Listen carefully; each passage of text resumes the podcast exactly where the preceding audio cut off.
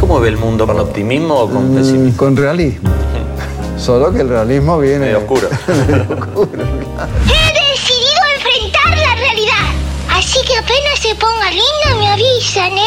Estamos como que se está incendiando la casa y nadie sabe muy bien el número de los bomberos. Yo tendría unos cuatro años. Este, me acuerdo que dibujaba con un lápiz azul, todo me acuerdo. Este, y quedé, pero maravillado, vamos, no. Fue descubrir un mundo que jamás se me había ocurrido a mí. Esta es Mafalda. Mm, la primavera. Los colores.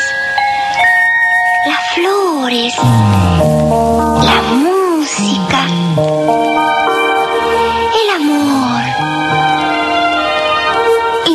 La primavera es lo más publicitario que tiene la vida.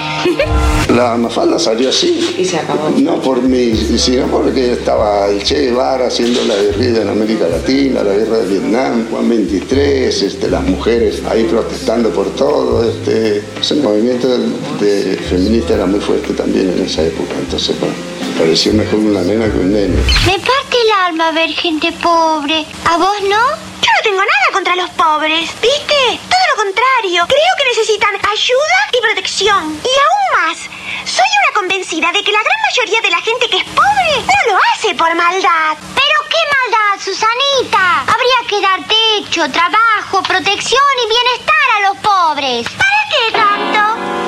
Bastaría con esconderlos. Contento de haberla hecho así. Lo que digo siempre, salió así porque la época era así.